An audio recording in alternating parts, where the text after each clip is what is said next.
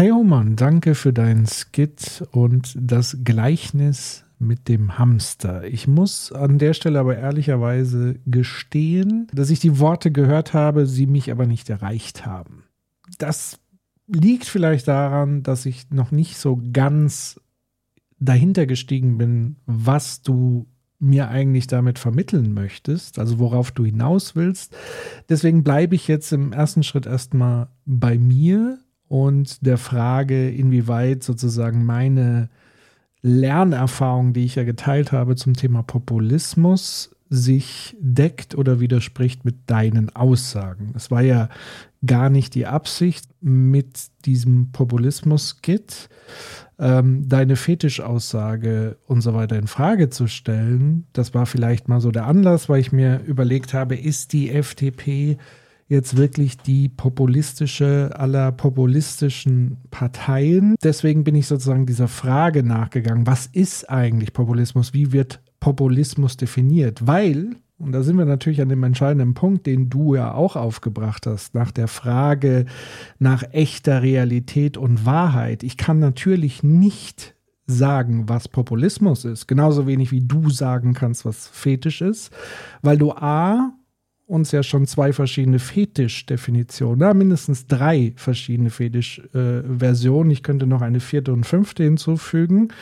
Ähm, das heißt, du sagst ja nicht, was ein Fetisch ist, sondern wie du den Fetisch unterschiedlich deutest oder andere Menschen ihn gedeutet haben.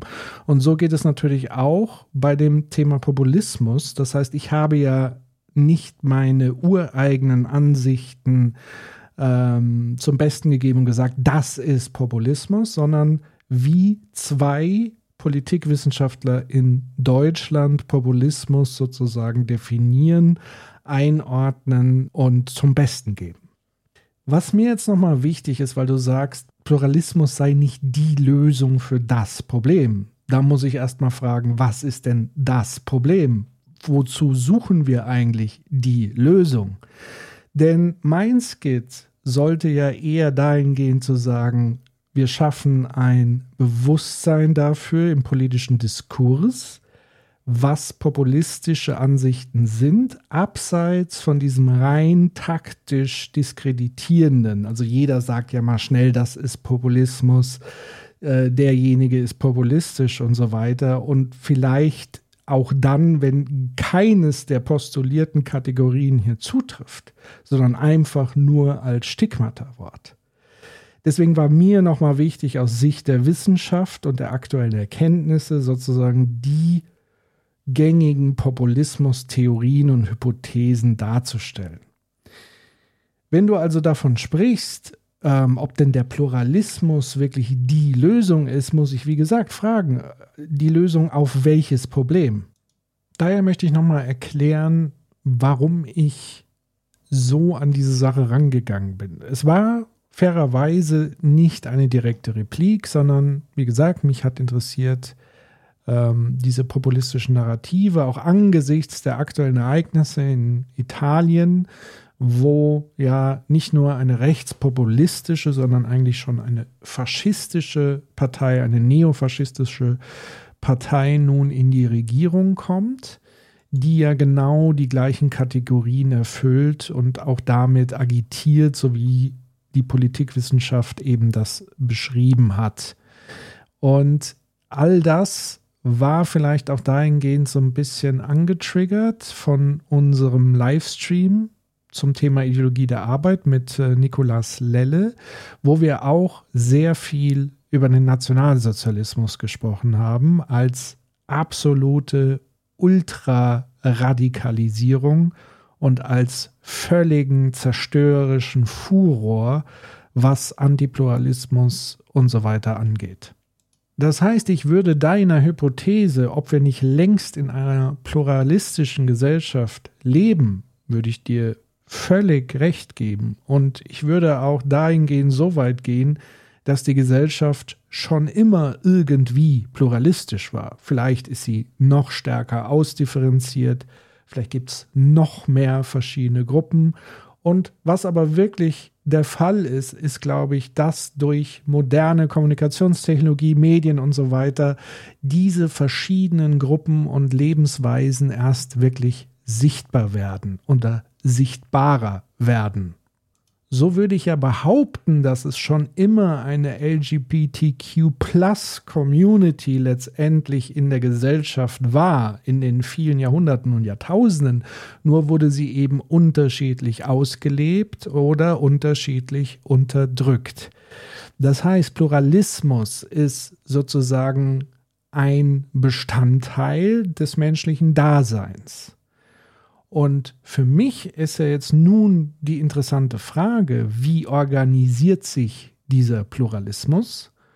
Und auf der anderen Seite, was passiert, wenn wir antipluralistische Herrschaftsansprüche von verschiedenen Gruppen letztlich haben? Ich gebe dir im Kern im Grunde genommen theoretisch recht, dass mit jeder formulierten Gruppe ich gewisse Negationen ausführe. Ich würde aber nie so weit gehen zu sagen, wenn ich eine Gruppe bilde, wie zum Beispiel äh, ein ganz banal einen Schützenverein, dass dieser Schützenverein sich so positioniert und aufstellt, dass alle, die nicht in diesem Schützenverein gehören, Feinde darstellen. Also ich sehe schon durchaus eine Koexistenz von verschiedenen Gruppen. Das führt mich wiederum zu dem nächsten problematischen Begriff, den du ins Spiel gebracht hast, wobei du ihn ja ähm, nicht so verwendet hast, dass er problematisch ist, sondern hast diesen Begriff ja nur aufgebracht, des Ethnopluralismus, was ja übrigens ein Begriff aus dem ähm, sehr rechten Rand ist letztendlich ein Begriff, der besagt, dass doch jede Kultur und jede Gruppe mal besser unter sich bleibt und streng separiert ist.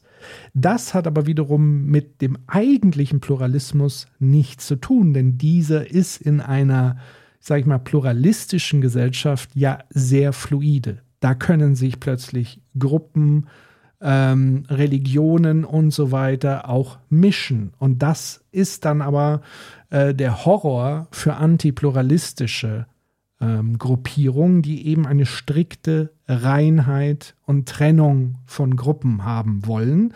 Und deswegen, um dem aber irgendwie gerecht zu werden, weil man offenbar in der Gegenwart damit nicht mehr durchkommt, zu sagen, es gibt nur noch eine Leitkultur, eine Gruppe, die das Sagen hat, eine, die viel besser ist als die anderen.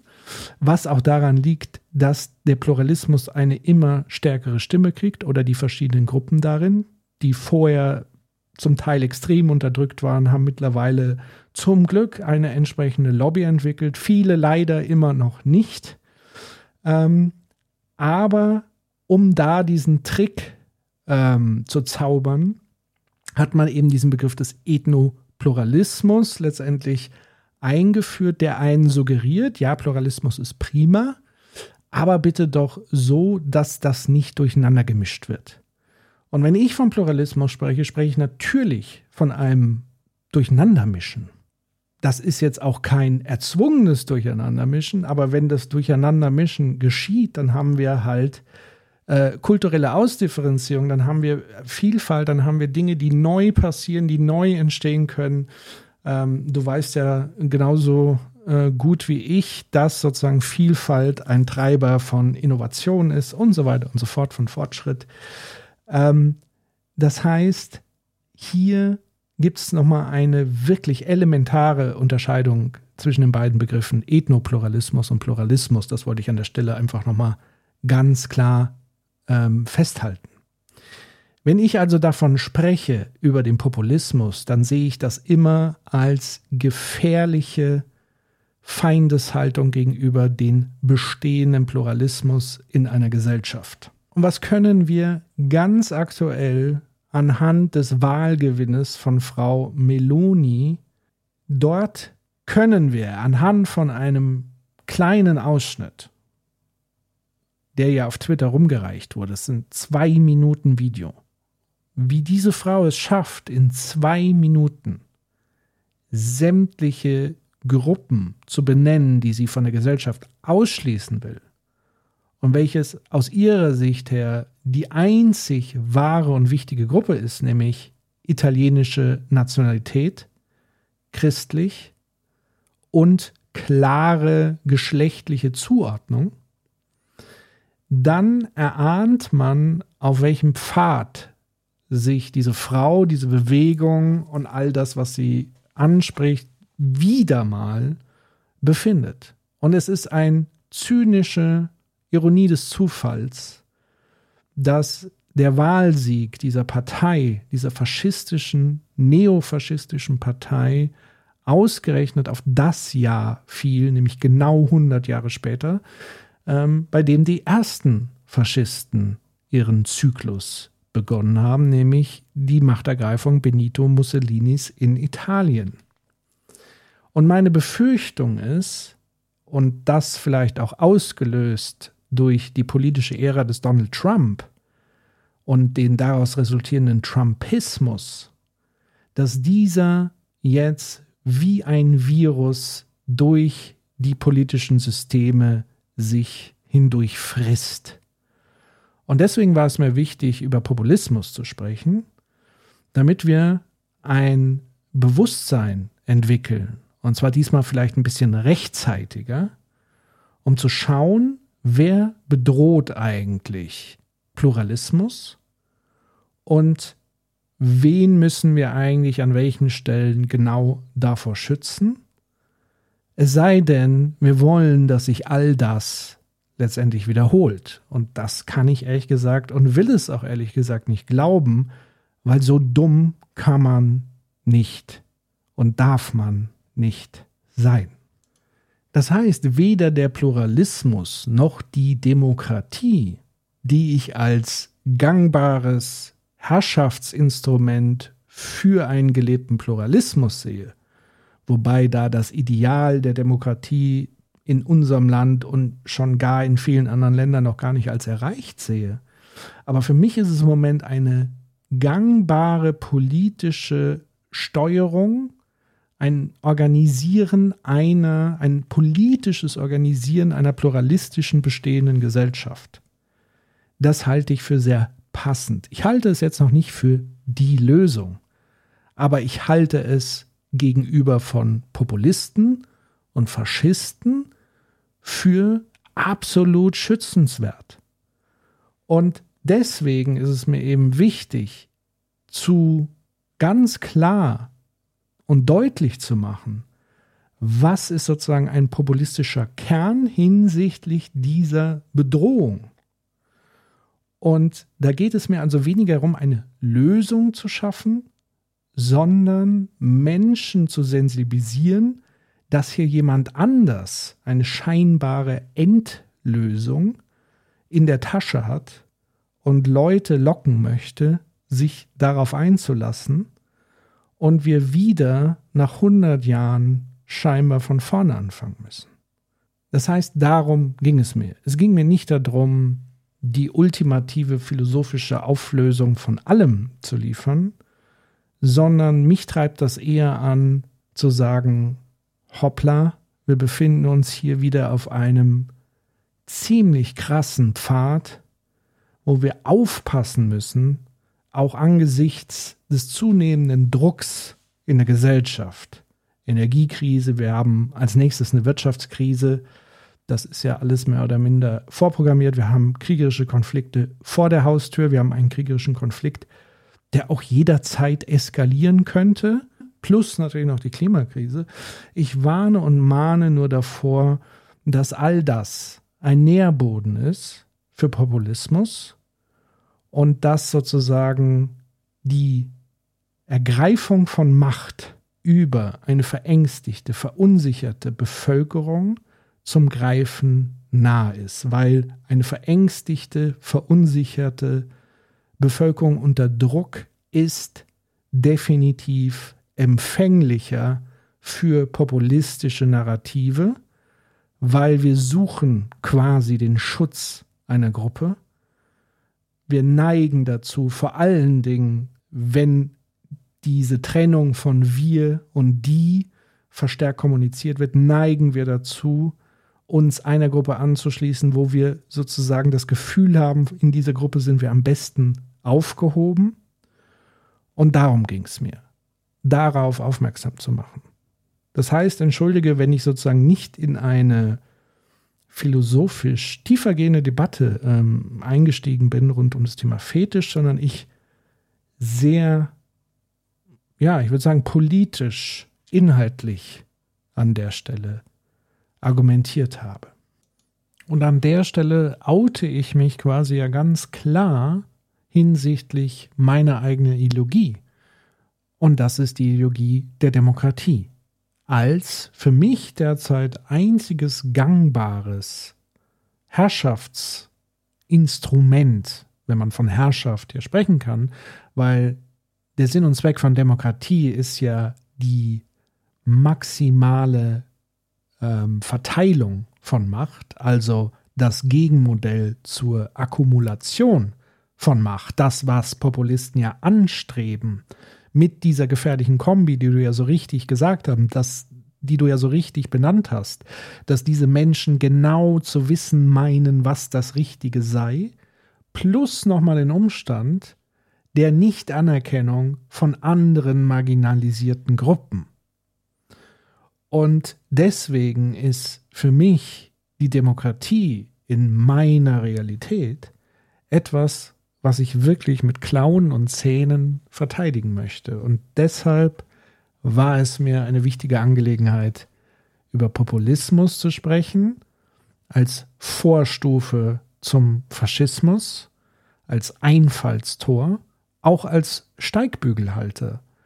Weil, man muss nochmal ganz klar sagen, der Politikwissenschaftler Jan Werner Müller in seinem Buch Freiheit, Gleichheit, Ungewissheit, wie schafft man Demokratie, Folgendes geschrieben hat. Und an der Stelle vielen Dank an den Twitter-Account Verschwörung und Fakten, der mich darauf hingewiesen hat und ein Zitat dazu geliefert hat von Jan Werner Müller. Und er schreibt in diesem Buch, es bleibt Tatsache, dass bis heute nirgendwo in Westeuropa oder Nordamerika Rechtspopulisten ohne die Kollaboration etablierter konservativer Eliten an die Macht gelangt sind.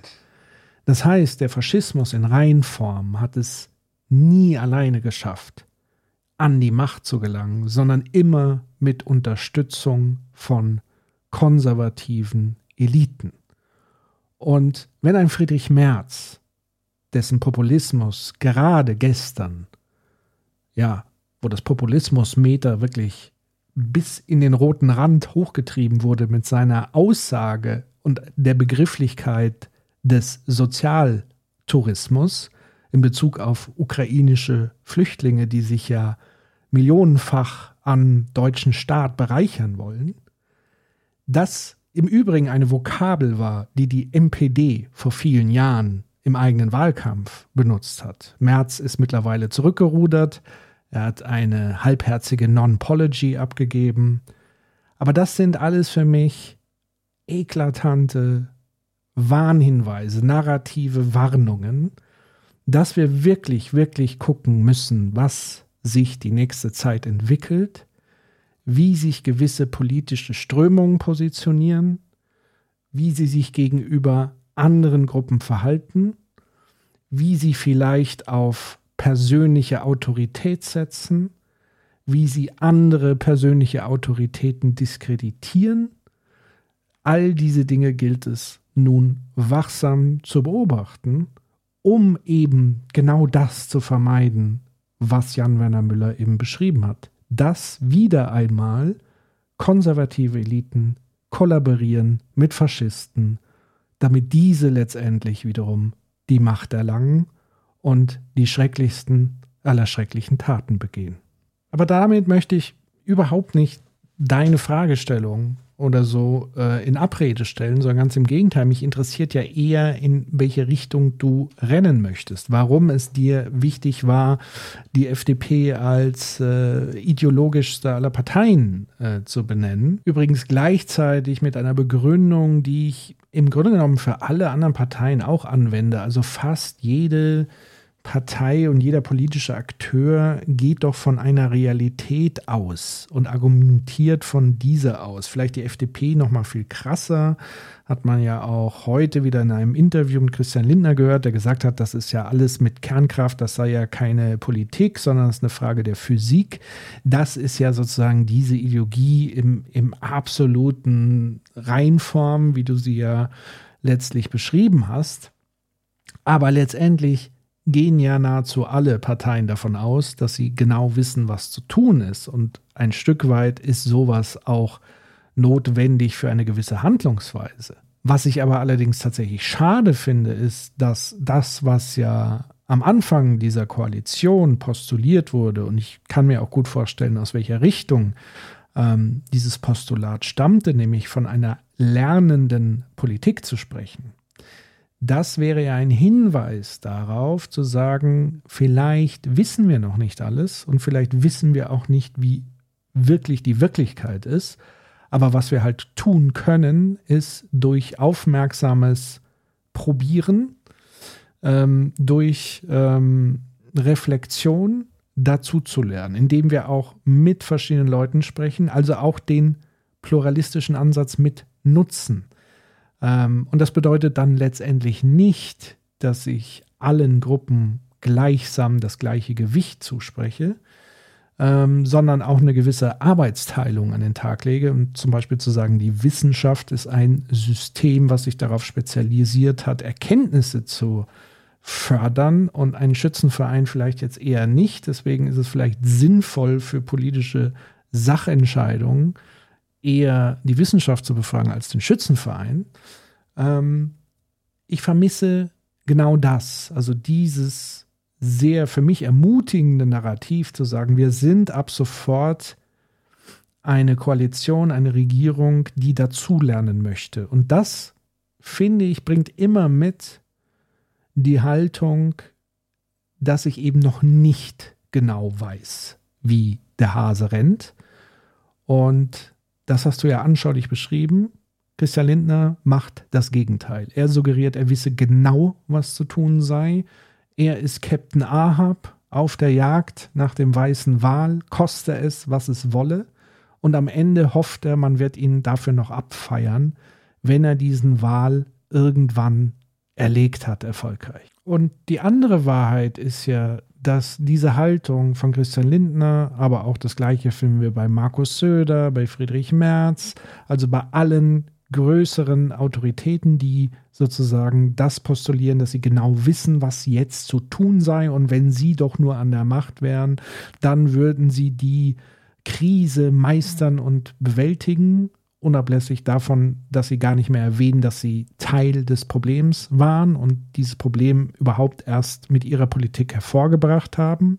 Stichwort Energie und so weiter. Ähm, jetzt erleben wir doch Folgendes.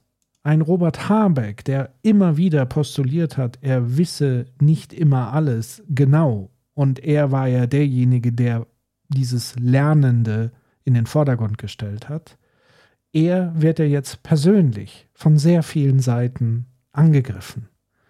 Ähm, es wird ihm ja unterstellt, er habe keine ausreichende Sachkenntnis, wo ich dann immer wieder sage, sorry Leute, aber die Demokratie sieht was anderes vor. Wir haben hier keine Technokratie, sondern der Grundsatz der Demokratie äh, besteht daraus, dass alle Menschen sich grundsätzlich zur Wahl stellen können, unabhängig ihres beruflichen Backgrounds und dass es eigentlich sogar erwünscht ist, eine pluralistische Repräsentation im Parlament zu haben, dann kann das kein Argument sein, dass Robert Habeck ein Kinderbuchautor ist und kein Wirtschaftsexperte. Das ist hanebüchend, das ist ähm, ja, das hat mit Demokratie, mit unserer Demokratie nichts zu tun. Was aber sehr wohl was mit demokratischer Auseinandersetzung zu tun hat, ist Robert Habeck für Gesetzgebungen zu kritisieren. Also nicht Robert Habeck, sondern das Gesetz, was er bzw. sein Ministerium hat ausarbeiten lassen. Und dann wirkt es auch fast schon wiederum ein bisschen seltsam, wenn dann auch Robert Habeck auf eine persönliche Ebene geht, aber eben nicht im Angriffsmodus, sondern im Verteidigungsmodus und sozusagen die ja, den Mangel der Gesetzgebung damit erklärt, dass sein Ministerium überlastet sei und dass die Leute kurz vorm Burnout sind. Also es ist hochspannend, wie man eigentlich weggeht, immer wieder von der Sachebene und immer wieder auf diese Beziehungsebene, diese persönliche Ebene zurückrutscht. Aber trotzdem kommen genau diese Takes und dieser Sound, der kommt ja ähm, offenbar laut Umfragen sehr, sehr gut an, eben weil die Bevölkerung in unsicheren Zeiten jemanden möchte, der genau weiß, was zu tun ist. Und ähm, ja, das ist dann eben dieser Punkt und das ist vielleicht dann das, unsere beiden Skits am Ende wirklich zusammenlaufen. Und ich bin einfach gespannt, wie es jetzt weitergeht.